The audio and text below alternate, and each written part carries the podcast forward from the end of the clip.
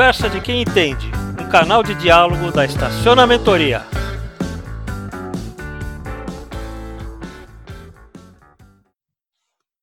Muito bem, olá a todos. Mais uma edição do podcast Conversa de quem entende da Estacionamentoria. Meu nome é Aurélio e hoje nós vamos falar de um tema que também está só é menos importante atualmente que o Covid-19, que é fake news. Nós vamos tentar passar para vocês uma visão um pouco mais estruturada, porque o que a gente está vendo é muita notícia, mas notícia sem uma estrutura, sem uma lógica, sem uma racionalidade em sua informação. Né? Se fala muito do que os deputados estão fazendo, da, do gabinete do ódio e tudo mais, mas sem uma visão um pouco mais organizada. E para isso a gente chamou o André Faustino, que é um sujeito que tem é, dedicado boa parte do seu tempo para entender e nos ajudar a entender sobre, essa, sobre esse tema tão importante hoje em dia. Então, eu gostaria de primeiro agradecer a disponibilidade do, do, do Faustino em, em, estar aqui conosco para fazer esse trabalho e pedir para que ele se apresente para a gente, então, na sequência, começar a apresentação. Tudo bem, Faustino? Tudo bem, Aurélio? Um prazer é, bater esse papo com vocês. Já de antemão, no fim eu farei os agradecimentos, mas gosto de fazer no começo o agradecimento e parabenizar pela iniciativa, né? Essa iniciativa de levar conhecimento, discutir esse tipo de discussão é sempre prazerosa e, e contribui, né, de grande valia. E eu estou à disposição. Eu sou advogado, professor universitário, pesquiso sobre fake news, direito digital e essas manifestações uh, na internet, os reflexos que isso provocam no universo do direito, né? Como advogado e professor de direito, esse é o tema, esse é o assunto, essas são as manifestações que me interessam. Legal. Eu sei que você tem um livro sobre isso, né, Faustino? E dá alguma informação sobre esse livro e aonde ele pode ser encontrado? Legal. Eu tenho um livro que se chama Fake News: A Liberdade de Expressão nas Redes Sociais na Sociedade da Informação. Esse livro é disponível na Amazon em formato de EPUB, formato digital, e em formato impresso, ou na à venda nas livrarias da Lura Editorial, www.luraeditorial.com.br, que é por onde eu lancei meu livro. Legal. Aí nós vamos poder ter um pouquinho mais de informação, de informação que eu acho que é importante, que vale essa, essa pesquisa. É, eu queria que você começasse, é, Faustino, falando um pouquinho sobre uma, nos dando uma visão um pouquinho mais ampla, um pouquinho mais histórica, vamos dizer assim, a respeito do tema. Por favor. Legal. Legal. É, eu sempre costumo, quando falo das fake news e dessa evolução histórica das fake news enquanto manifestação humana, é, que esse fenômeno ele não é atual, ele não é de hoje. A mentira tra tra travestida de informação ou de pseudo-verdade informativa, ela percorre a história da humanidade. Eu sempre digo que o grande problema do ser humano, dos indivíduos em sociedade, não foi lidar com o conceito de verdade, mas sim com o conceito de mentira. Na verdade, a, a, a luta pela detenção de algum tipo de informação é pelo viés oposto, o viés da mentira. Isso fica muito evidente na evolução do desenvolvimento dos indivíduos em sociedade. Se a gente traçar um recorte só no mundo ocidental, a partir da Grécia e trazer até agora, nós teremos três grandes momentos dessa mentira ou dessa prerrogativa da mentira ao longo do tempo. Em primeiro momento, a gente tinha o Estado ou o poder, ou o detentor desse poder do Estado, como detentor da mentira. Então, o Estado falava o que era verdade, mas principalmente dizia o que era mentira e atestava isso como verdade. E quem não concordasse, ele prendia e arrebentava, como diria o Figueiredo, né? O Estado tinha essa força, esse poder de coação. Depois o Estado vai se dividir, mas ainda continua sendo Estado quando ele vai uh, dividir isso com a religião. E aqui eu cito um momento importante, que é o exemplo do Galileu Galilei, que precisou negar uma verdade para não se queimar, não ser queimado vivo na fogueira.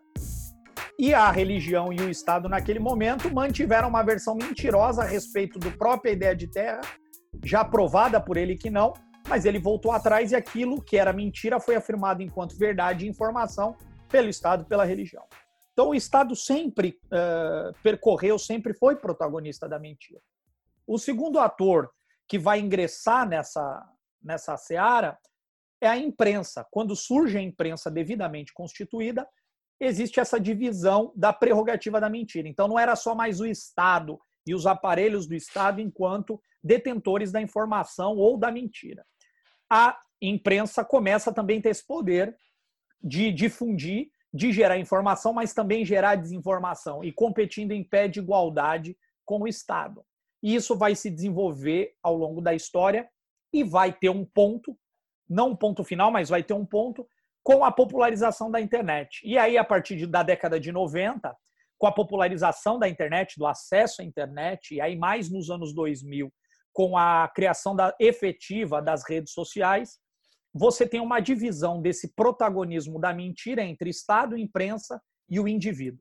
Então, com o advento da internet e principalmente com as redes sociais, você começa a ter um ator a mais nesse meio uh, que existe, que possui, né, que tem a possibilidade de difundir, de criar, de disseminar conteúdo que não corresponde com a verdade ou que busque gerar desinformação. Então, nós temos ao longo da história esses três atores e a mentira sempre caminhou e aí é, caminhou ao longo desse momento da história sob o ponto de vista de informação, de valor, mas na verdade enquanto mentira e essa mentira manipulando o jogo político, essa mentira manipulando a opinião pública, essa mentira uh, sendo uma ferramenta de contenção social ou de até manutenção do poder. Eu estou defendendo na minha tese de doutorado que o quarto movimento dessa capacidade de gerar mentira vai ser a da máquina. Hoje a máquina não faz isso de forma autônoma.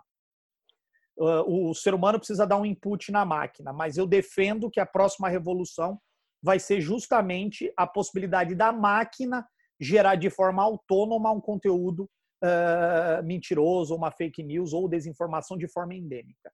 Então, ao longo da história, hoje nós paramos nos indivíduos nas redes sociais difundindo isso, mas eu defendo que em algum momento no futuro nós teremos a máquina como ferramenta de criação da fake news e não como um catalisador ou um acessório dessa vontade, dessa necessidade do homem.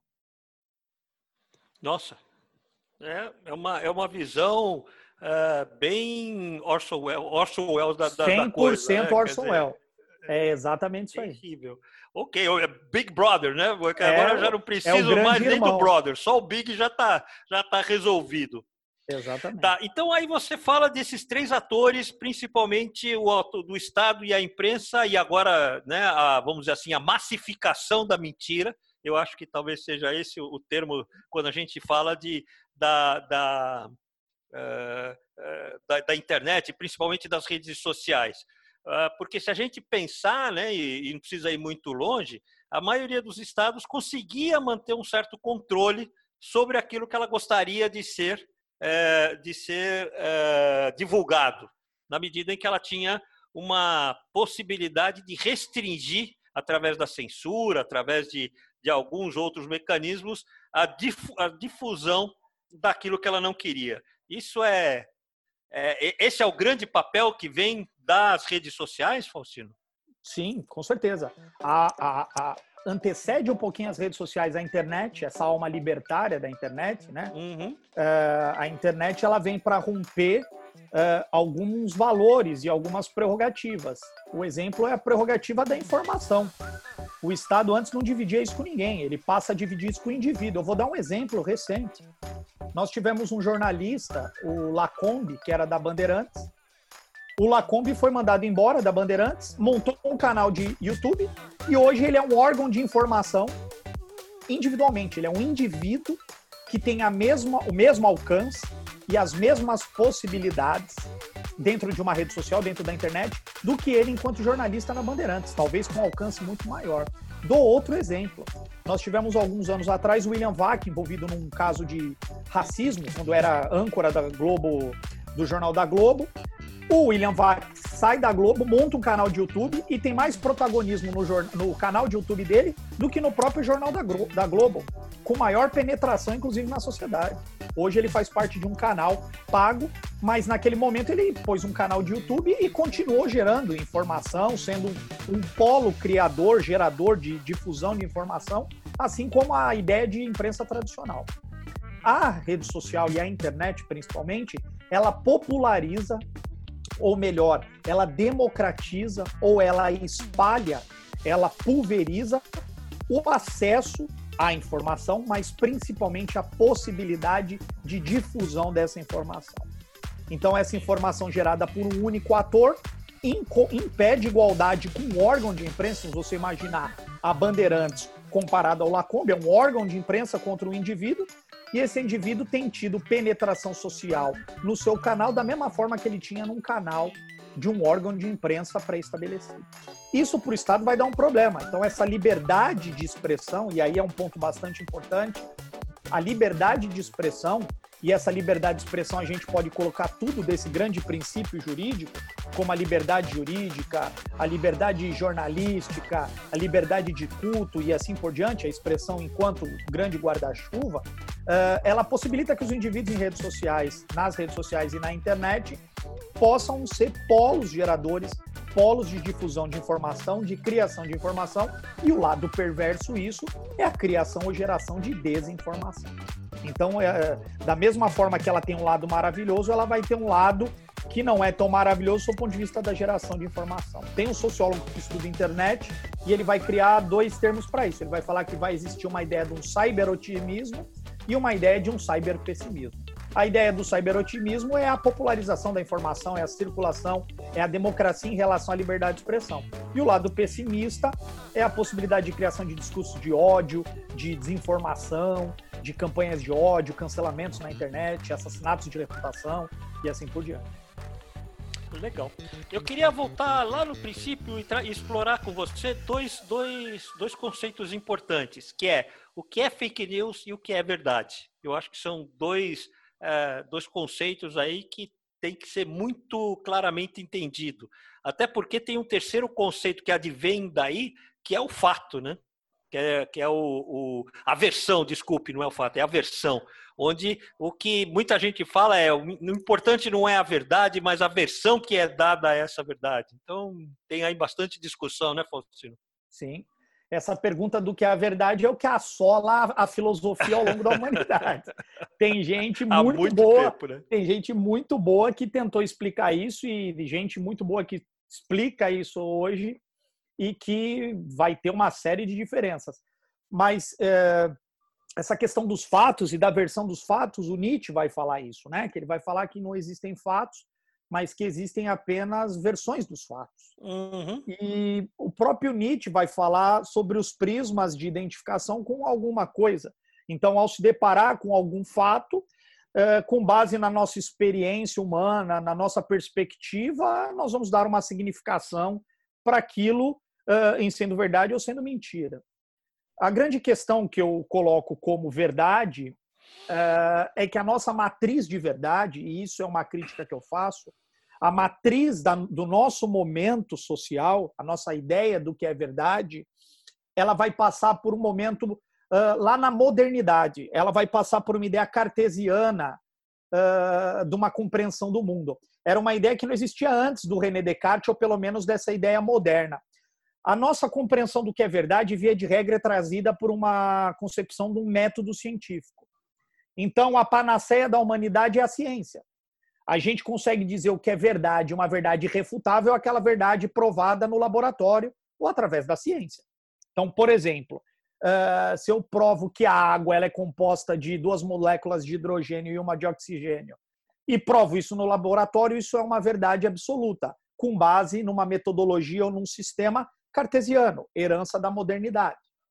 Todo o nosso pensamento hoje foi construído com base nessa ideia, principalmente das verdades uh, irrefutáveis ou verdades absolutas, se assim pode se dizer. Vou dar um exemplo agora em tempos de coronavírus, uh, a crença absoluta na ciência. Mas notem que a ciência não produz verdades absolutas, ela produz hipóteses. E aí o mundo vai trabalhar com base nessas hipóteses até que outras hipóteses surjam e que refutem as outras hipóteses, e esse é o um mundo dialético, pegando a ideia do Hegel. Uh, só que a nossa herança hoje, a gente não vive mais na modernidade. O ser humano no mundo de hoje vive num momento que já suplantou a modernidade, que é a pós-modernidade. E esses conceitos herméticos, fechados de uma herança moderna, de certa forma não se aplicam na sociedade que a gente vive hoje. Daí um questionamento a respeito do que é ciência. Nós estamos em tempo de pandemia e existe um debate absurdo por pessoas que nem médicos são, que nem especialistas, nem pandemistas, nem epidemiologistas, discutindo em pé de igualdade, às vezes com pós-doutores, eh, questões como cloroquina, como confinamento, como quarentena, porque o momento que a gente vive permite isso, justamente porque a pós-modernidade não tem o paradigma do laboratório da ciência como verdade absoluta que a modernidade tinha. A pós-modernidade é justamente o oposto, ela é o rompimento, ela evidencia, não é que ela tem essa vontade, mas ela evidencia os cacos, os fragmentos do que, do que era a modernidade. E a nossa noção e compreensão na pós-modernidade do que é verdade tem base num momento social e histórico que não corresponde com o momento social e histórico que a gente vive. A gente tem uma noção do que é verdade com base há 500 anos atrás, mas não tem uma compreensão do que é verdade com base no momento social que a gente vive. Esse descolamento, essa dissociação de conceitos é o que vai dar esse protagonismo para a mentira de forma endêmica, como ferramenta de manipulação através de sistemas eh, eletrônicos ou da informática e assim por diante. Então, a verdade, sob o ponto de vista do que a gente enxerga, seria a verdade do laboratório, a verdade da ciência. Eu cito dois casos muito interessantes. Primeiro é a pílula do câncer. Teve um estudioso, um professor da USP, que desenvolveu uma pílula e, teoricamente, essa pílula curava o câncer. Uh, foi avaliada essa pílula, foi provado que ela é placebo, ela tinha o mesmo efeito que uma bala, ou seja, nenhum mas mesmo assim, depois de declarado que ela era inócua, não produziu efeito, as pessoas faziam fila lá no laboratório para tomar essa pílula para se ver curado. O que, que é isso? Isso é um reflexo da pós-modernidade. Porque, mesmo a ciência falando que não funcionava, as pessoas acreditavam naquela crença pessoal. Então, o conceito de verdade no mundo pós-moderno, ou na sociedade que a gente vive, alguns sociólogos vão dar vários nomes para esse momento, ela é mitigada. Essa noção da verdade absoluta, da verdade do laboratório, ela é mitigada no nosso tempo.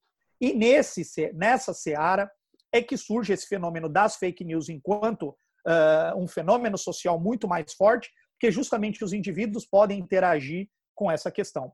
Mas notem que o Estado e a imprensa continuaram gerando fake news à vontade. Eu cito dois exemplos aqui. Primeiro, escola de base. A escola de base é um belo caso. A imprensa uhum. divulgou uma notícia mentirosa, sem apuração, e que depois, ao final, foi provado que era uma mentira, um belo exemplo de fake news divulgado pela imprensa.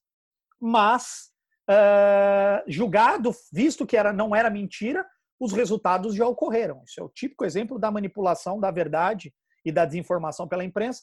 E eu vou pegar um exemplo muito recente, não fazendo juízo de valor aqui, que foi quando um presidente da República fala em rede nacional que nós não estamos numa pandemia, que isso não faz mal para ninguém, que isso é uma mera gripezinha.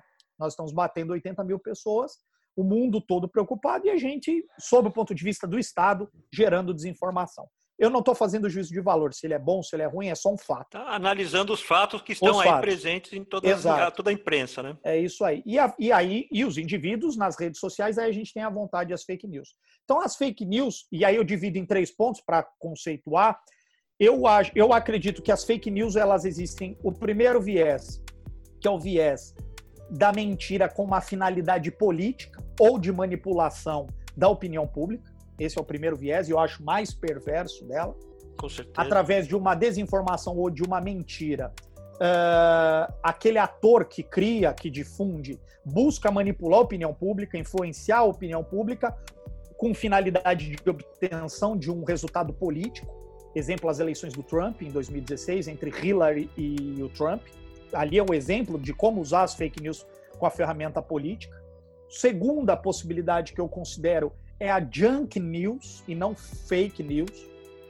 A junk news vai ter relação com aquela ideia do junk food, que é aquela notícia apressada sem nenhum compromisso, absolve isso aí, vai embora e vamos lá. Se for verdade é verdade, se for mentira é mentira e vida que segue. Então, nós temos as fake news sobre o lado político, a junk news por esse lado da volatilidade da informação, não importa o que seja, e o que eu estou criando, desenvolvendo até um conceito, eu chamo de joke news, que é aquela mentira com a finalidade jocosa, de piada, de brincadeira. Eu até, até vi um amigo que criou um slogan Associação Brasileira dos Terrasplanistas. É uma piada isso. Então, na verdade, a Terra não é plana, mas aquilo tem uma finalidade de provocação, jocosa. Então, eu considero que as fake news, enquanto gênero, vão ter três manifestações. Primeira manifestação, que eu acho a mais severa, que é a de manipulação social, influência, é, influência da opinião pública, e aí, enquanto fake news. Uma ideia de uma uh, informação efêmera, sem nenhuma preocupação no conteúdo, é gerar por gerar, isso harmoniza com o nosso momento, seria as junk news. E uma ideia de informação jocosa, que vai gerar uma mentira, mas é uma mentira com uma finalidade de chocar, de, de animar, que seriam as joke news. Então eu, eu considero que a fake news ela tem esses três viés de derivação da sua compreensão. Legal. Na verdade, o, só para eu né, entender um pouquinho, o Junk News é quase uma sátira à mentira ou a sátira ao status quo. Isso, esse aí é o Joke News. Jo, joke, é, não. Joke é, News, desculpe. Sim, é isso aí.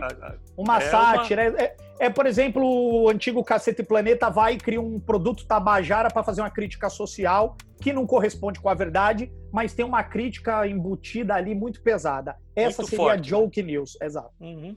E que, na verdade, interfere com a nossa percepção de realidade, portanto, nossa percepção de, de, de, de da verdade, de fatos, né? Exatamente, com certeza. Uma coisa interessante, então, é, porque eu vejo, e eu te confesso que antes de, da gente bater esse papo, eu não entendia muito por que, que o Congresso está levando tanto tempo para definir o que, que é fake news. Porque ah, eu falo, pô, é fake news é isso aqui. E, e, na verdade, eu fico imaginando agora como é que eu consigo legislar sobre uma confusão que é isso. Quer dizer, como é que eu defino claramente para eu poder dizer, eu vou punir você porque você está falando uma fake news, uma mentira. Né? É isso aí. E aí, aí agora eu vou fazer um juízo de valor, e agora com todas as letras o Brasil não sabe legislar. É uma péssima, e aí falando com todas as letras, não sabe legislar. A gente tem exemplos inúmeros de, de uh, incapacidade do, do poder legislativo em legislar, principalmente temas complexos. Fake news é um tema complexo, porque envolve duas questões fundamentais. Primeiro, internet. Legislar sobre internet é um negócio complicado. Isso não sou eu quem fala. Isso são os caras que criaram a internet. Não sou eu que estou falando é isso. Se é o cara que criou a internet, ele fala: olha, é um problema legislar a internet. Tanto que eles não legislam muito. O americano, ele não, não é, ele regula, óbvio, mas não tem essa frenesia, essa esquizofrenia legislativa que busca mudar o mundo na internet. Por um motivo óbvio. A internet é óbvio que é muito real, as manifestações estão no mundo virtual, mas é muito real, os resultados produzidos lá são todos reais. Só que a internet ela tem mais três componentes. Primeiro que a arquitetura. Não dá para você combinar com a internet uma regulação, sendo que a arquitetura da internet permite que você burle essa regulação da coisa da forma mais simples. Então, esse é o primeiro ponto. Segunda questão é que você existe um mercado que absorve essa internet. E mesmo que eu regule, o mercado não está nem aí para essa regulação e ele vai continuar adotando as práticas. Vou dar um exemplo, que é a venda de produtos piratas ou comércio de produtos que não são originais na internet. Isso uhum. é um uhum. comércio ilegal, mas o fato de ter legislação que regule isso não impossibilita o comércio disso. Por quê? Porque o mercado, a sociedade vai falar, meu amigo, legisla isso que eu não estou nem aí. E o é terceiro, como enxugar gelo, né? É como enxugar gelo. E o terceiro, é, que é a questão de normas. E essas normas, elas vão. Ela, aqui eu não falo das normas do ponto de vista jurídico. Eu falo sobre normas de conduta. É como se fossem normas de conduta na internet. O fato é que as pessoas na internet seguem determinadas regras de condutas peculiares da própria relação na internet. E não adianta eu canetar na lei e achar que vou mudar isso, porque eu não vou mudar.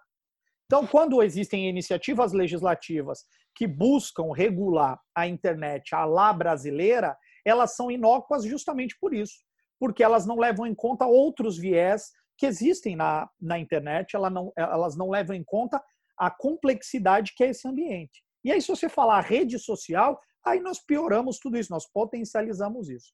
Então, essa lei que busca regular a liberdade de expressão, que busca trazer democracia, na verdade é um grande uma, uma atrapalhada gigantesca de falta de compreensão do que é a internet. Se você ler no teor, no primeiro artigo já vem de cara que não sabem o que estão fazendo, porque limitam isso a redes sociais, como se só as redes sociais fossem possíveis de divulgação de fake news. e tem que ser acima de 2 milhões. Então, rede social abaixo de 2 milhões pode divulgar fake news, que não tem problema. Então, eu crio 10 redes sociais de 1 milhão, eu atinjo 10 milhões e eu burlei a lei. Então, assim, você já vê que não tem finalidade. Uh, e aí, eu, por exemplo, eu posso criar um site de conteúdo mentiroso. Esse site, pela lei, não é considerado rede social. E esse site pode difundir mentira do mesmo jeito. Então, você vê que só. Eu dei dois exemplos. Esse primeiro exemplo que eu falei das redes sociais está no primeiro artigo da lei, ou da proposta.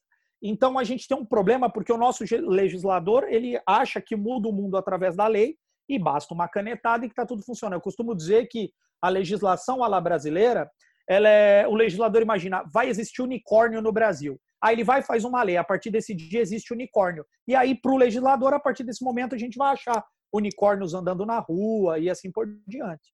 Essa comparação, por mais estúpida que pareça que eu dou de exemplo, ela é exatamente a intenção dessa lei. E aí, sob o ponto de vista jurídico, mas a grande questão é que o Estado está desesperado, e eu falo Estado em qualquer esfera, sob a perda do protagonismo do que é mentira. O Estado tem que dividir agora com todo mundo a possibilidade de falar o que é mentira. Não é a verdade. Porque a verdade o Estado nunca falou ao longo da história. E a preocupação dele é retomar essa prerrogativa. E quando ele diz o que é liberdade de expressão ou não, na verdade traduz-se eu digo agora o que é verdade e o que é mentira. E na minha mentira você pode acreditar, porque se eu estou, se eu sou o Estado, logo eu estou falando a verdade. É uma, é uma quebra da lógica. E aí a grande preocupação e discussão, e por isso que esse projeto está tendo sucesso, justamente por causa disso. Quem vai dizer o que é liberdade de expressão, quem vai dizer o que é uh, verdade ou mentira, vai ser o primeiro cara na história da humanidade a criar mentira de forma endêmica. Então, por isso que a gente tem um problema técnico na, na né, a técnica legislativa, mas principalmente a grande motivação, o motivo dessa, dessa legislação, a meu ver, é a retomada do protagonismo do que é mentira. E vir em época de eleição é uma coisa maravilhosa, né? Então, Sem dúvida. Aí é, a coisa né? explode de um jeito fantástico, né? Não, Sim, não sobra assim, nada. As Agora, eleições. Só, as é. eleições que essa lei busca não são as de 2020, elas não são as eleições municipais. É, os efeitos dessa lei, se vir a entrar em vigor, eles vão ser provocados nas eleições de 2022. Lá é onde o bicho vai pegar. Exatamente. Agora, me diz uma coisa: é, fica claro a, a, impossibilidade de você regular a internet, que, a, a, não ser que seja por uma ação de cultura do seu povo. Eu começo a questionar. Agora, existe alguma outra forma que você prevê de, de regulamentação para isso? Claro, com certeza. Por exemplo, essa regulação legislativa ela é um tripé. É, na verdade, ela é uma parte dessa possibilidade. Existem outras possibilidades. Eu vou dar um exemplo. Em época de pandemia, o WhatsApp, por sua livre iniciativa, restringiu o número de compartilhamento uh, de conteúdo. Por isso, não teve lei, não foi aprovado pelo presidente da República. O WhatsApp falou, gente, está rodando muita fake news de um assunto sério. Vamos restringir o número de compartilhamento. Isso diminui a voracidade, né? E provocou o número de circulação. E não precisou ter uma legislação. Porque o que, que é isso? Isso é arquitetura. Esse é um viés da internet. Ou seja, não basta só atacar com leis, não basta atacar só com arquitetura, não basta só atacar com mercado e não basta só atacar com normas. Quem propõe essa, legisla essa forma de regulação não sou eu, quem dera fosse eu. Eu sigo e sou adepto da, dessa forma de regulação de um estudioso, professor de Harvard, que chama Lawrence Lessig, e ele propõe essa forma quadripartite de regulação, que você regula leis, normas, mercado e arquitetura. Então, para você ter uma regulação efetiva na internet, essas quatro vertentes devem andar em conjunto. Se você só regular através de lei, vão ficar outras três abertas, vai ser uh, a boiada vai passar que nem diria o Ricardo Salles. Uh, se você tiver uh, só mercado, vai passar a lei e a arquitetura. Então, ou seja, precisa ter é uma regulação complexa, porque a internet é um ambiente complexo. E esse ponto da arquitetura dela é muito importante. Vou dar um outro exemplo. Nós tivemos uma ação do Facebook que, sem nenhuma iniciativa legislativa, monitorou contas irregulares e automaticamente as excluiu. Não precisou de lei. E teve um, um, um efeito prático muito bom. Essa é a grande questão da internet. Às vezes, não é necessária essa iniciativa legislativa, porque um próprio mercado se regula. Nós tivemos na Isto É há, dois, há duas semanas atrás, na capa da Isto É Dinheiro, um movimento de empresas pressionando as redes sociais e criando novas redes sociais ou formas de relacionamento que burlem é, essa ideia de fake news, de financiamento de campanhas. É a sociedade, é o mercado tomando corpo. É uma forma de regulação. Então, a gente acredita, sob o ponto de vista de regulação, que é essa, essa ideia quadripartite de regulação da internet. Legal. E aí é possível, lógico, porque aí nós estamos pegando realmente as quatro, os quatro grandes é, vetores aí dessa, desse problema, né? É Quer dizer, o, como a própria internet se, autorregula, se autorregulamenta, né? E quanto a lei também ajuda para você pegar os casos mais escabrosos aí, né? Em algum momento. E a sociedade, que quando você fala de mercado, você está falando da sociedade, das pessoas. Sociedade. Da sim. sociedade, pessoas, empresas. É, é isso aí. Por exemplo, mundo. na rede social nós somos consumidores sempre. E aí uhum. olha aqui, olha o que eu vou dizer para você.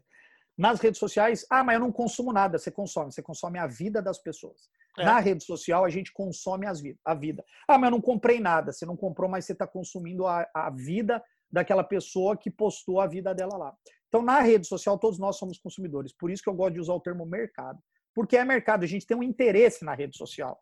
A gente tem interesse de consumir a vida de alguém e a gente tem o interesse que alguém consuma a nossa vida. Esse consumo da nossa vida vai dar sentido na nossa vida. Olha, tem gente que quer ter a minha vida. Isso vai ter uma socióloga, Raquel Recuero, que vai chamar de capital social tal. Mas o fato é que esse mercado, mesmo que não tenha uma troca monetária, lá tem conteúdo, como informação, dado, e isso hoje é dotado de conteúdo monetário. Por isso que eu gosto de chamar de mercado. Uhum. E de certa forma interfere com a minha forma de tomar decisão, porque é esse, quer dizer, o grande, a grande problema, o grande problema, o grande foco de tudo, né, verdade ou fake news, é que é baseado nela que eu tomo as decisões da minha vida, que eu é escolho é quem é que eu vou eleger, que eu defino o, o que, que eu vou comprar e, e, e tudo é mais, é com quem eu vou me relacionar. Né? E é aí, é que, aí é que mora o perigo, vamos chamar assim, né? Quer dizer, porque exatamente. não tem não, não, não tem outra, outra justificativa.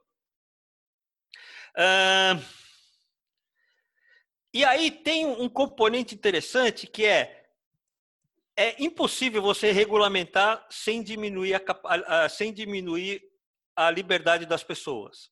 Na verdade, as pessoas, numa situação de segurança, uh, entregam com muita com muita alegria o controle sobre as coisas. Então eu construo um muro na minha casa, eu pago mais a polícia, né, para eu me, me sentir mais, mais seguro.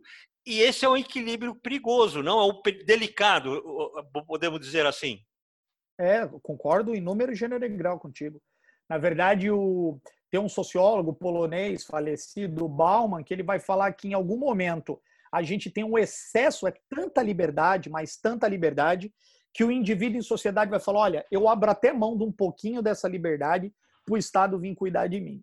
Hum. Ele fala isso, e o Platão já falava isso, fala que, na verdade, todo excesso de liberdade mostra uma grande falta de liberdade.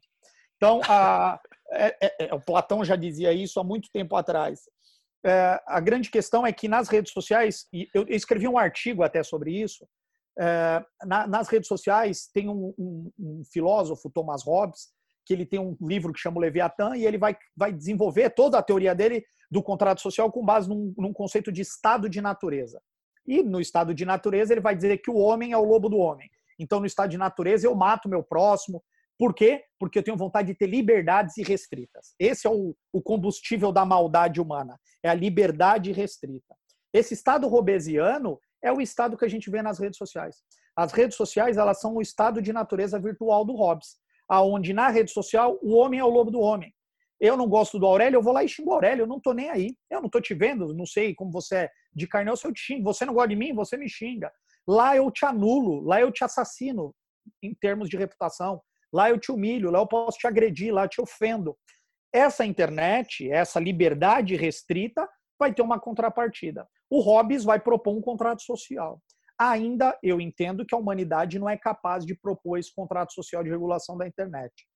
Mas o fato é que em algum momento, e se você me perguntar como, eu ainda não tenho uma opinião formada, eu tenho várias opiniões, mas não uma formada, mas em algum momento a humanidade e as sociedades deverão discutir essa ideia de liberdades irrestritas, ou como regular efetivamente de forma que harmonize o caráter é, libertário da internet e uma necessidade de regulação para que não ocorra ferimentos de direitos e assim por diante. Do mesmo jeito que o Hobbes propôs lá no livro dele. Uhum. Quer dizer, o que você imagina é que ainda vamos ver um recrudescimento dessa, uh, dessa característica agressiva que as pessoas têm uh, na, nas redes sociais, na internet, porque é, você tem razão, é bem mais do que só redes sociais, e com uma tendência de o recrudescimento ser tão grande que aí vai, vai haver um, um, um compromisso, ou o que você chamou de contrato social, no sentido de, de tornar a internet mais humana, ou pelo menos não tão litigiosa. Sim, com certeza. Na verdade, até brinco, porque às vezes a gente discute, esse, esse sociólogo que eu falei, o Bauman, ele tem um livro que chama Modernidade Líquida e com base nessa ideia de liquidez, ele falou tudo que for líquido vai lá para o Balma. E tem gente falando que o próximo movimento da liquidez é uma sociedade gasosa, que aí vai ser qualquer coisa. Eu discordo completamente. Eu acho que a próxima sociedade vai ser a sociedade do aço. E a sociedade do aço vai ser uma sociedade de reação a todas essas liberdades. É um movimento pendular da história todo momento onde existiram liberdades irrestritas, o próximo movimento foi um movimento exatamente o oposto, um movimento de restrição de direitos, um movimento de questionamento de liberdades irrestritas. E eu falo sociedade do aço não é à toa, porque aí tem dois componentes. O primeiro é uma limitação de direitos, até pela liberdade restrita, isso vai ser necessário, porque a gente tem visto e tem discutido, afinal estamos discutindo isso aqui, mas principalmente por causa da máquina. A gente vai ter um protagonismo da máquina e o aço eu ligo essa questão da máquina. Uh, a gente vai ter uma, uma, uma, um protagonismo do, do robô, um protagonismo da inteligência artificial em detrimento da ideia de humanidade. A gente, aos poucos, e essa é a minha visão, uh, vai perder um pouco da nossa ideia de humanidade para uma ideia de automização, automação, robotização das relações humanas. E aí, como o robô não é empático, o robô não tem sentimentos, a gente vai para o que eu imagino que seja a sociedade do aço. E aí é onde essa liberdade restrita, toda essa questão que a gente vive, ela vai ser uh, mitigada com certeza. Eu acredito que é isso. É, e, e, na verdade toda essa ascensão da extrema direita comprova essa, é, essa é, evolução, caminho, né? Quer dizer, é, quem é que podia imaginar que Donald Trump, que é, Bolsonaro, que Le Pen aquele... na França com o Macron na eleição Macron. francesa a Le Pen, é, o pessoal brinca, né? Bolsonaro de saia. Uh, eu acho ela até muito mais, mais direita, até muito mais Nossa, rígida. não, era terrível. Né? A Le Pen ela é clássica nisso. É, é, um movimento de reação e eu acho que isso é só o começo, porque a gente ainda tem muito a, a, a desenvolver nessa questão da liberdade restrita e da internet, da própria ideia de modernidade, de pós-modernidade. Mas eu, eu acredito que o movimento de reação não vai ser essa liberdade mais restrita, pelo contrário, vai ser uma, um momento de discussão das liberdades. Não que o Estado irá tolir liberdades, restringir, mas será um momento de rever essa liberdade restrita, porque onde tem muita liberdade, na verdade, liberdade nenhuma existe. Bem eu sou escravo, esse... eu sou escravo, eu sou escravo do meu desejo. E quando você é escravo do teu desejo, você só é um animal na selva com vontade de eliminar o outro animal e de satisfazer seus desejos, né? Você renuncia à sua porção humana certo? Porque aí é, é, o outro está dificultando a chegada daquilo que você gostaria, daquilo e que aí você, você elimina. acha que é merecedor, não? Exato, exatamente. E aí você elimina. Na internet é muito fácil. Como que você elimina alguém? Um clique. Hoje eu sou teu amigo, amanhã você não é mais meu amigo. Acabou, é simples. Eu te é. elimino é. com um clique. Eu te bloqueio, eu te excluo, eu te xingo e te excluo, publico uma foto tua, te xingo e não deixo você falar comigo. É simples. Essa exclusão parece simbólica, mas sob o ponto de vista da construção da psique humana, ela é extremamente importante. É igual pegar uma faca e ficar dando facada numa, numa almofada, imaginando que é alguém que eu não gosto, né? Aquilo tem um símbolo muito forte. Nas redes sociais, isso é, isso é, óbvio, você não está dando a facada, mas isso é mostrado para várias pessoas. Hoje, um exemplo bobo, sites de fofoca ficam monitorando redes sociais de pessoas famosas. Ó, fulano de tal deixou de curtir fulano de tal. Pode olhar que eles já vão se separar. Você pode perceber isso. Ou seja. E aí as pessoas até utilizam isso como forma de divulgação do, da e sua. E aí você tem. Aí a falta de empatia completa. Mas o fato é que você tem hoje num ambiente virtual, num cyberespaço, é, uma projeção da vida real, porque o que acontece na internet é real, não é de mentira, mas uhum. você tem uma projeção e que nesse ambiente virtual você tem um estado, você vê um lugar de liberdades irrestritas, onde com um clique, com uma palavra, com uma foto, com uma manifestação, eu posso anular a vida de uma pessoa. Eu posso excluir uma pessoa da minha vida, da vida virtual, eu posso deixar de ser amigo, pelo menos no mundo virtual, de uma pessoa. E debates calorosos no Facebook com pessoas que você gosta e que na rede social você briga, grupos de família do WhatsApp, e isso são exemplos maravilhosos, porque a internet ela elimina uma das principais características da condição humana, que é a empatia, o contato face a face. E aí fica fácil. Então, eu acredito que por esse excesso de liberdade, vai ter um movimento de restrição dessas liberdades, eu acho que é a consequência que eu consigo enxergar, e que não vai ser essa liquidez toda, pelo contrário, vai ter uma ideia de aço. E o aço não é da rigidez, o aço é fazendo uma contraposição ao robô, à inteligência artificial, à máquina. O paradigma da humanidade, ao meu ver, daqui 40 anos, não vai ser o ser humano, vai ser a máquina. A gente não vai mais falar, olha, o Michael Phelps é maravilhoso. Não. A gente fala, nossa, esse robô processa coisas que até a humanidade, até Deus duvida. Esse, para mim, é o paradigma. Isso já tem acontecido hoje. Vou dar um exemplo, hein? Aqui não é uma crítica, mas a gente hoje tem Olimpíadas, tem campeonatos de videogame, onde as pessoas competem, usam sua porção humana, mas despejando ela na máquina. Então, o cara é um bom jogador de futebol, não no mundo real. Ele é um bom jogador de futebol dentro da máquina. Eu acredito que o próximo passo é quando a máquina começar a ser um bom jogador de futebol de forma sozinha, sem ninguém comandar. Aí a gente não vai mais elogiar o Pelé, a gente vai elogiar a máquina Pelé. A máquina Pelé. Né? E eu Verdade. acredito que isso deve ser o próximo é paradigma. Agora, o... uma coisa que a gente que a gente começa a observar de maneira muito contundente é essa ação polarizada das pessoas e dos partidos e de, e de tudo.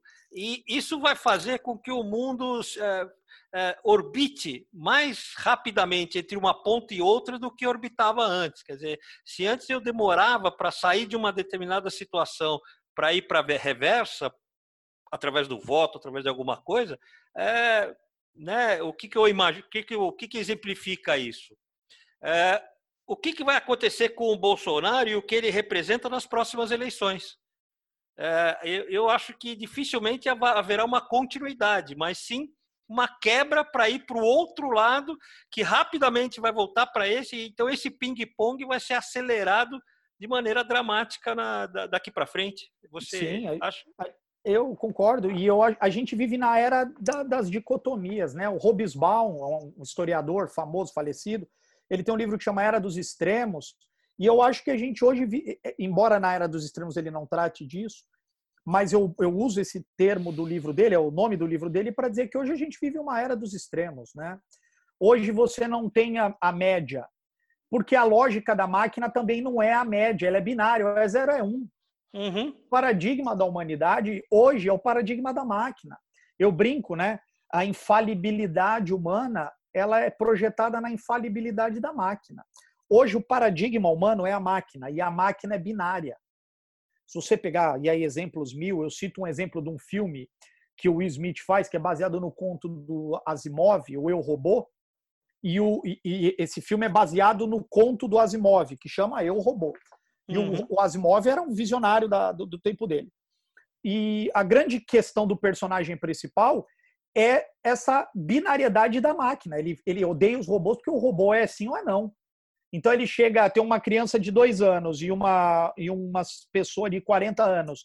E se o de uh, eh, 40 anos tiver menos possibilidade de viver e o de 3 anos tiver mais possibilidade, o robô vai eliminar o de 40 e vai ficar com o de 3. É só probabilidade. Ele não vai avaliar se é um pai de família, se tinha 25 filhos dependendo. Ele não olha as variáveis. É sim ou não. Menos condições, elimina esse. O filme dialoga nisso. Essa mesma lógica da máquina é a lógica que permeia a consciência coletiva dos indivíduos do mundo pós-moderno. A lógica da binariedade é porque a máquina é binária. Eu não gosto de você, não tenho meio curtir. Ou eu curto ou descurto, não tenho bom, o meio termo. Na verdade, isso se projeta na política, porque a política hoje, por conta da informação e da manipulação da informação, e aí as fake news vão entrar lá no que a gente falou, lá no começo da nossa conversa, elas vão propiciar a evidência, a evidenciação dessa dicotomia. Mas o fato é que não é só na política. O mundo hoje é binário. Ou você gosta, ou você gosta de vermelho, que é de menina, ou você gosta de azul, que é de menino. Então, se você gostar do verde, só se você for palmeirense, porque de resto não pode mais. Então, assim. É, e aí é, só é, gosta do verde. E aí né? só gosta do verde, não pode gostar do azul nem do vermelho. Ou seja, essa discussão binária ela vai para a política, mas o mundo hoje é binário, sob o ponto de vista de compreensão do mundo. Ou é bonito ou é feio, não pode existir um meio termo. É, essa binariedade é a lógica da máquina. A lógica da máquina ela vem justamente com essa sociedade que a gente tem hoje. Então, a sociedade pós-moderna, por não ter nenhum conceito rígido, essa é a marca, eu acho, do nosso tempo. Uh, todos os conceitos são relativos. A gente nunca viveu uma época onde tudo é relativizado. E essa falta de um norte, ou pelo menos de uma noção de certeza, é o que vai legitimar essa, esse comportamento dos indivíduos, das empresas e da própria sociedade, dos estados, uh, para uma ideia de binariedade. Por isso que é Fla-Flu, é esquerda-direita. Você tem um leque de opções dentro do espectro democrático entre direita e esquerda que a gente poderia fazer uns 25 podcasts para discutir. Mas hoje é resumido a direita e esquerda. A gente tem uma matiz de cores absurdas entre azul e vermelho, que a gente poderia discutir aqui, mas fica só nesse lado. Então a gente tem uma dificuldade Uh, e aí, quando eu digo gente, é o indivíduo no mundo de hoje. Isso tem nos Estados Unidos, isso tem na França, isso tem na Alemanha, isso não é só nosso, Brasil. Uh, essa, essa necessidade binária de compreensão do mundo, ela permeia o consciente coletivo do mundo de hoje. Uh, tem um livro do Pierre Levy, que é um cara famoso, que ele chama de consciência coletiva, né? e aí vai discutir a respeito disso. Então, eu acredito que essa ideia de binariedade é a lógica da máquina. E hoje, o paradigma da perfeição não é mais o ser humano. O paradigma da perfeição é a máquina. A gente se maravilha quando vê a máquina fazer uma conta em um segundo, mas não se maravilha mais, talvez, quando vê uma criança aprendendo a escrever o nome. Essa, cada vez mais, é o encaminhamento da nossa perda da porção de humanidade, que eu gosto de dizer, para uma porção máquina. A máquina é binária, é óbvio que só vai existir Fla-Flu a gente não percebe isso conscientemente, mas isso está permeado entre nós. Né? É on-off, é fla-flu, é esquerda-direita, é curtir ou descurtir, é dar like ou dar dislike. É binário, o mundo é binário uhum. hoje. Começa não existe o, e, e, aí isso vai refletir em várias posições nossas. Né? Uhum. E aí entra um pouquinho também de torcida para que a gente ache esse meio termo novamente, né? Porque ah, realmente ele vai ser a grande riqueza e a grande capacidade de achar alternativas. Porque às vezes a resposta não está nem no, no um, nem no, nem no ligado, nem no desligado, nem no, no azul e no rosa, nem no. Né, vai estar tá no, no, no, meio termo, em algum lugar ali entre uma resposta e outra. Porque é Exatamente. interessante, porque o que eu vejo é, eu me lembro que algum tempo atrás eu entrei em contato com o conceito de pós-verdade, onde uh, o importante não era a, a, verdade em si, mas o que eu entendia como sendo verdade. Quer dizer, então aí o próprio conceito de fake news fica atrapalhado, porque se eu sou de direita, a, fake news é o que está se falando do outro lado e vice-versa, né? Exato, é isso. Por isso que a, a fake news ganha legitimação numa sociedade onde a pós-verdade é possível. A diferença do nosso tempo para todos os outros tempos é justamente o fenômeno da pós-verdade. A pós-verdade ela tem uma relação de uma postura dos indivíduos com a desnecessidade da verdade. A verdade não é necessária, o que é necessário é algo pós a verdade. Uhum. Então, mesmo que aquilo seja mentira, por crenças pessoais, apegos emocionais ou por uma vontade de acreditar, eu acredito que aquela mentira é verdade. E a partir desse momento, eu, eu relativizo tudo tudo que a humanidade levou até hoje para construir. E aí eu volto para quando eu falei da ideia de verdade cartesiana ou verdade científica. Como que eu falo para um indivíduo pós-moderno, é, impregnado de pós-verdade dentro dele, que a cloroquina não faz mal? Ou que a cloroquina faz mal? Vamos melhorar. Existe um estudo dizendo que, por exemplo, a cloroquina é nociva nos casos de corona. Eu estou dando um exemplo aqui, tá? Existe um estudo que fala, olha, a cloroquina faz mal. Mas eu, legitimado por um comportamento de pós-verdade, falo, eu discordo. Aí você pergunta, mas por que você discorda? Eu discordo porque eu não concordo, tá errado isso. Tá ah, errado. Ah, mas você viu um outro estudo? Não. É porque eu acho que é, e se eu acho, vamos embora. Eu costumo é. dizer que se a, a lógica cartesiana era penso, logo existo, a lógica pós-moderna é acredito, logo estou certo. Ou seja, só basta eu acreditar que está tudo certo. Não importa mais nada. Eu falo para você, existe é, satélites, o homem foi à Lua, existem estações espaciais que fazem fotos do, do, da Terra com certa frequência e mostram que a Terra é redonda. Aí surge um grupo de pensamento pós-moderno que vai falar balela, isso é tudo combinado, nunca existiu uma foto, isso é mentira, eu discordo, é tudo manipulação feita pela NASA e pelo, pelo Estado, e a Terra é plana. Nenhuma dessas fotos é verdadeira, nunca existiu estação espacial, nunca o homem foi à Lua, não existe vida em lugar, não existe Marte, não existe nada. O que existe é que a Terra é achatada, ela é plana. E, e aí, acabou. E ponto acabou. Você vai explicar para uma pessoa dessa, do ponto de vista científico, é impossível, porque ela está discutindo com você no universo da pós-verdade, não no universo da ciência. Então, a pós-verdade deslegitima todo o pensamento que a modernidade eh, construiu. A gente estuda psicanálise, engenharia, direito, filosofia, ciência, tudo. Quando na pós-modernidade nada disso importa. É. Porque uma pessoa que não tem diploma de direito, por exemplo, pode discutir em pé de igualdade com um jurista tranquilamente sobre a eficácia de uma norma. Por quê? Porque ela acha que norma é aquilo e ela vai discutir e pouco importa o que a ciência, ou o que o uhum. especialista, ou o que uh, a verdade através da ciência prova. Tem, um, tem uma coisa que eu acho terrivelmente perverso em relação à, pós-verdade, que é o conceito das coisas. É, é, eu dou aula, muita aula, e às vezes, é, outro dia mesmo, num, num desses treinamentos, eu peguei, a gente estava discutindo um, um, um, conceito, e duas pessoas começavam a, a, a, a, brigar, brigar, a discutir, né, de uma forma saudável. E daí chegou uma hora que eu falei, mas pera um pouquinho, qual é o conceito que você tem disso?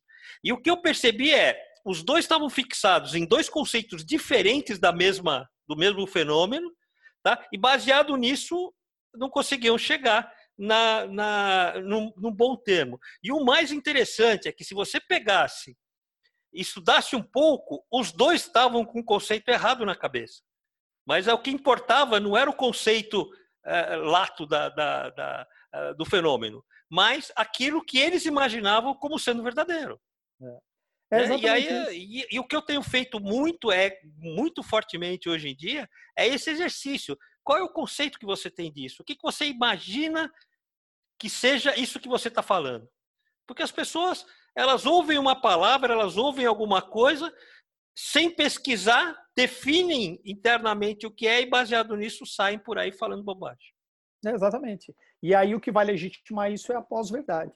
É, uhum. Esse comportamento de pós-verdade vai legitimar isso. E é engraçado que a gente vive numa época que alguns sociólogos vão chamar de sociedade da informação, né? Onde você tem uma grande circulação da informação e, uma, e um, um, protagonismo da informação.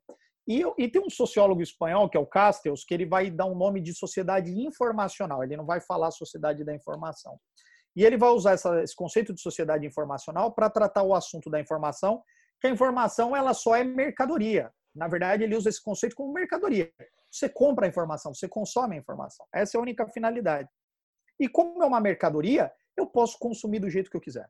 Eu posso pegar uma batata do McDonald's e uh, molhar num sorvete e comer ela com sorvete. Aliás, que é muito gostoso, diga-se passagem. Uh, mas eu posso pegar uma, uma, um hambúrguer e colocar dentro de uma feijoada. Por quê? Porque eu consumo a informação do jeito que eu quero. Eu quero. E a grande questão uh, da sociedade que a gente vive, e o Bauman vai falar isso, é que a gente às vezes tem o conceito. Eu sei o que é um hambúrguer. O hambúrguer é um lanche que eu posso comer. A grande questão é que eu não sei o que fazer mais com o hambúrguer. Ou acho que posso fazer algo que não é possível fazer com o hambúrguer. Exemplo, eu sei o que é alface e eu sei o que é sapato. Eu sei que alface é um, um uma folha e que ela é verdinha e que planta e que o sapato é uma espécie de adereço que você põe no pé para usar. Só que quando eu junto essas coisas, hoje, o mundo pós-moderno, eu quebrei esse link da união dos conceitos. Então, às vezes, pode ser possível fazer uma salada de alface com um sapato. É isso que é o mundo de hoje. Eu até talvez saiba o conceito individual das coisas, mas eu, eu imagino aplicações que aí a pós-verdade vai legitimar que seriam possíveis para isso. E aí, quando alguém fala, meu amigo, não dá para fazer uma salada de sapato, porque o sapato não dá para comer e assim por diante. Aí alguém vai falar, mas eu acredito que é isso, portanto eu farei a minha salada de sapato. Esse é o mundo pós-moderno. E acabou. E não adianta você discutir, porque isso é quase um pensamento esquizofrênico. É isso. Verdade. Puxa vida, uh, Faustino, eu acho que nós entramos numa conversa bastante importante, uh, relativamente filosófica, mas que eu acho que, uh, que é importante, né? que tira o curto prazo das nossas percepções, que é, permite que a gente ultrapasse um pouquinho até o limite da nossa vida, tentando entender onde é que a gente vai parar. Da onde a gente veio é fácil de observar, embora no mundo pós-verdade esse mesmo processo fica meio confuso, porque cada um vai ter uma visão disso. Mas ok, a gente né, de alguma forma consegue, no mínimo, relacionar e, e, e, e segmentar e fazer uma evolução desses conceitos. Mas eu acho que o importante aí é olhar isso, quer dizer, o que, que nós vamos fazer com todas essas informações, porque verdadeiramente, embora a gente possa uh, uh, uh, olhar e escrever o futuro, ele não está realizado ainda, né? Isso tá permite que aconteça a grande maravilha da, da, da, da, humanidade, que é poder escrever aquilo que as pessoas não querem ou não desejam. Né? Então, eu acho que aí é, é, é confiar também na, na, na, força que a gente tem sobre esse, esse material. Mas eu estamos chegando aqui no final e eu gostaria de já deixar aqui uma, uma um convite expresso para você, para a gente continuar batendo esse papo. Talvez aí até abrindo mais o leque, não falando só de fake news, mas da, de como isso interfere com a minha capacidade de ver o futuro, né? Porque Nos eu negócios. percebo é, é, é, é muito isso, né? É, eu tenho uma frase que eu confesso que eu não sei se fui eu que fiz ou se eu uh, li ou, ou me, alguém me falou, mas que eu gosto muito de, de, de, de, me expressar nessa hora, que é o meu presente é influenciado pelo meu futuro. Porque no futuro, porque no passado o meu presente foi o futuro que foi o futuro que eu projetei. Então, tem aí um, um, uma coisa a pensar. O que, que você vai fazer a respeito de tudo isso que está aí na tua mão, né? Porque você é o autor, você é o protagonista de todo esse processo. É. Uh, queria então agradecer a tua a tua boa vontade, a tua, a tua capacidade de estar tá aqui, de, de, nos ajudar a pensar e deixar um, aqui os, o microfone aberto para suas últimas considerações. Maravilha. Como eu falei lá no começo, queria agradecer a oportunidade da gente falar, um papo muito gostoso. É... Parabenizar a iniciativa, é uma iniciativa louvável. Tem, eu tenho visto que uh, vocês têm trazido assuntos fora da caixa e eu acho isso fundamental, porque essa discussão é a discussão do momento que a gente vive. Eu parabenizo vocês, uma iniciativa fantástica. É, agradeço pelo papo, foi extremamente agradável. A gente podia falar aqui mais umas 5, 6 horas, que estava muito gostoso. E me coloco à disposição de vocês para o que a gente, o que vocês quiserem conversar dentro da filosofia dessas coisas que eu, eu também gosto de pesquisar bastante. E é isso. E é um prazer, eu agradeço sempre o convite de vocês. Ah, que bom. É, é, é mútuo. Eu confesso para você que faz, tem, é, a gente tem feito com uma certa regularidade tanto é, esses podcasts como algumas lives que a gente tem trazido coisas para o mercado. E realmente eu digo que é, eu com certeza sou um dos que aproveita muito. Porque é, além de, de, de, de, estimular a gente a pensar, né, ele ainda é divertido conversar com pessoas é que a gente gosta e respeita. Muito bom, pessoal. Então, essa mais um podcast para vocês. Eu gostaria de deixar aqui novamente, como a gente sempre fala no final de todos os nossos uh, as nossas conversas, entrem nas nossas redes sociais, uh, façam lá os, o acompanhamento, sigam a gente, porque sempre tem uma novidade, sempre tem um papo novo, sempre tem uma possibilidade de você uh, ouvir coisas que valem, a, que valem a pena ser ouvidas. Uh, tá bom? Então, a todos, muito obrigado e até a próxima, até o próximo podcast.